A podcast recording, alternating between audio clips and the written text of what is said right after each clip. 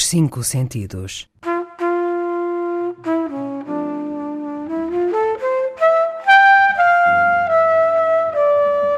Um programa de Mário Cordeiro.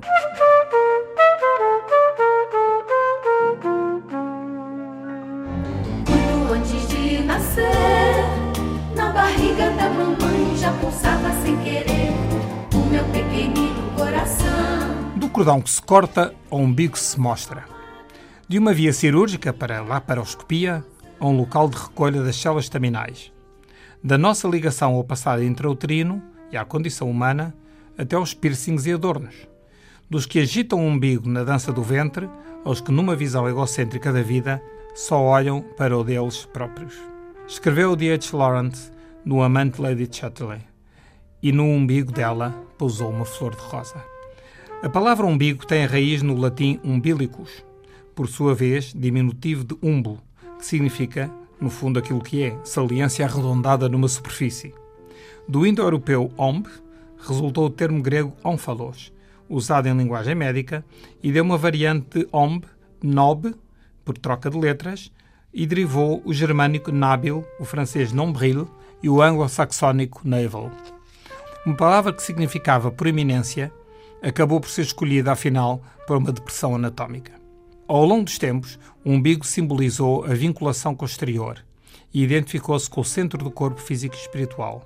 Na mitologia grega, o âmago do mundo estava no Templo de Apolo, em Delfos, local designado por Ónfalos. Muitos, infelizmente para os outros, ainda acham que o centro do mundo é o seu próprio umbigo. Assim, o umbigo vive uma certa ambiguidade, se calhar devias dizer uma umbiguidade. Por um lado, a intimidade que não se revela a qualquer um, mas por outro, a nossa condição humana, que deve ser motivo de orgulho e de reconhecimento, mesmo que não sejamos propriamente um Brad Pitt ou uma Irina Shayk. A antropologia revela-nos também coisas curiosas, como por exemplo aquela tribo aborígena australiana que pensava que o umbigo era a porta de entrada da semente da fecundação, utilizada por espíritos que se escondiam durante o dia atrás das árvores e das rochas para de noite fazerem o seu serviço sem as mulheres darem por isso. Será que elas não davam por isso?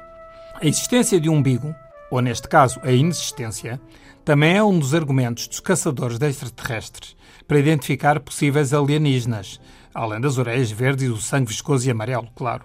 Mas há exceções como Eva, mais do que humana na sua condição, que o diga Adão, e de cujas representações sobressai sempre o umbigo que por acaso até nem tinha. Impulsionados por Madonna e Cristina Aguilera, no final do século XX, na cadência das suas músicas ritmadas, os umbigos saíram da clandestinidade e do obscurantismo.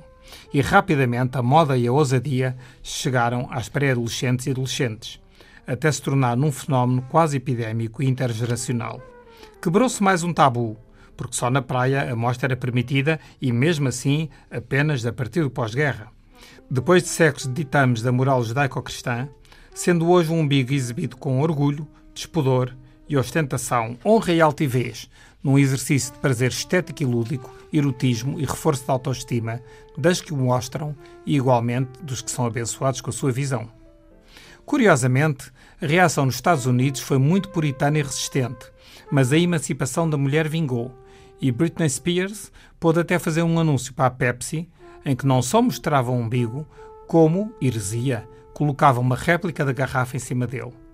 E a boneca Barbie não ficou atrás, mostrando porventura que não era uma mulher de plástico, através de uma série de tatuagens e quinquilharias para colocar no umbigo. Mais a sério. Uma questão complicada é o de muitas raparigas terem vergonha de mostrar o umbigo, por ser ali que se acumulam mais os uh, pneus, mesmo que os pequenos, normais e fisiológicos.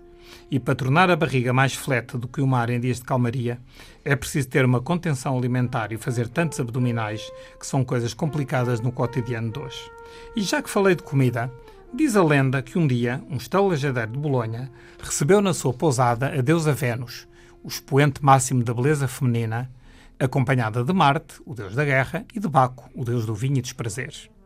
Na manhã seguinte, quando o estalajadeiro foi acordar, Vênus afastou o lençol e revelou ao pobre mortal o seu corpo perfeito. Estonteado, o homem voltou rapidamente para a cozinha e, querendo imortalizar o que tinha visto, agarrou na pasta, ou seja, na massa, e desenhou o que mais o tinha impressionado: o umbigo de Vênus. E assim nasceram os Tagliatelle. Ficamos agora com um certo de uma música de Cristina Aguilera, intitulada Beautiful, do seu álbum, chamado precisamente Stripped. E quando acabar este programa, se quiser ouvinte, vá à internet ver a capa do álbum. Vale a pena.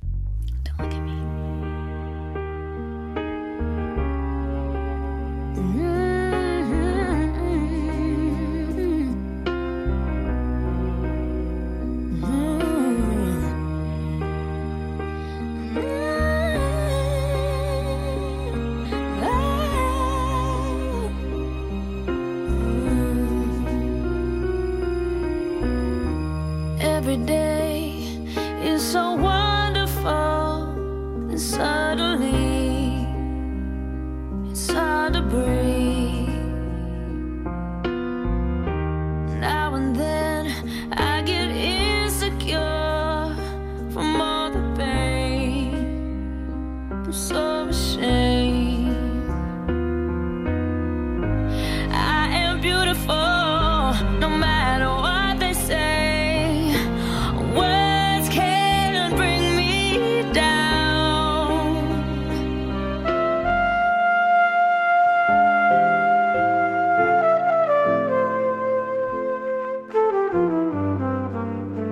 Os cinco sentidos.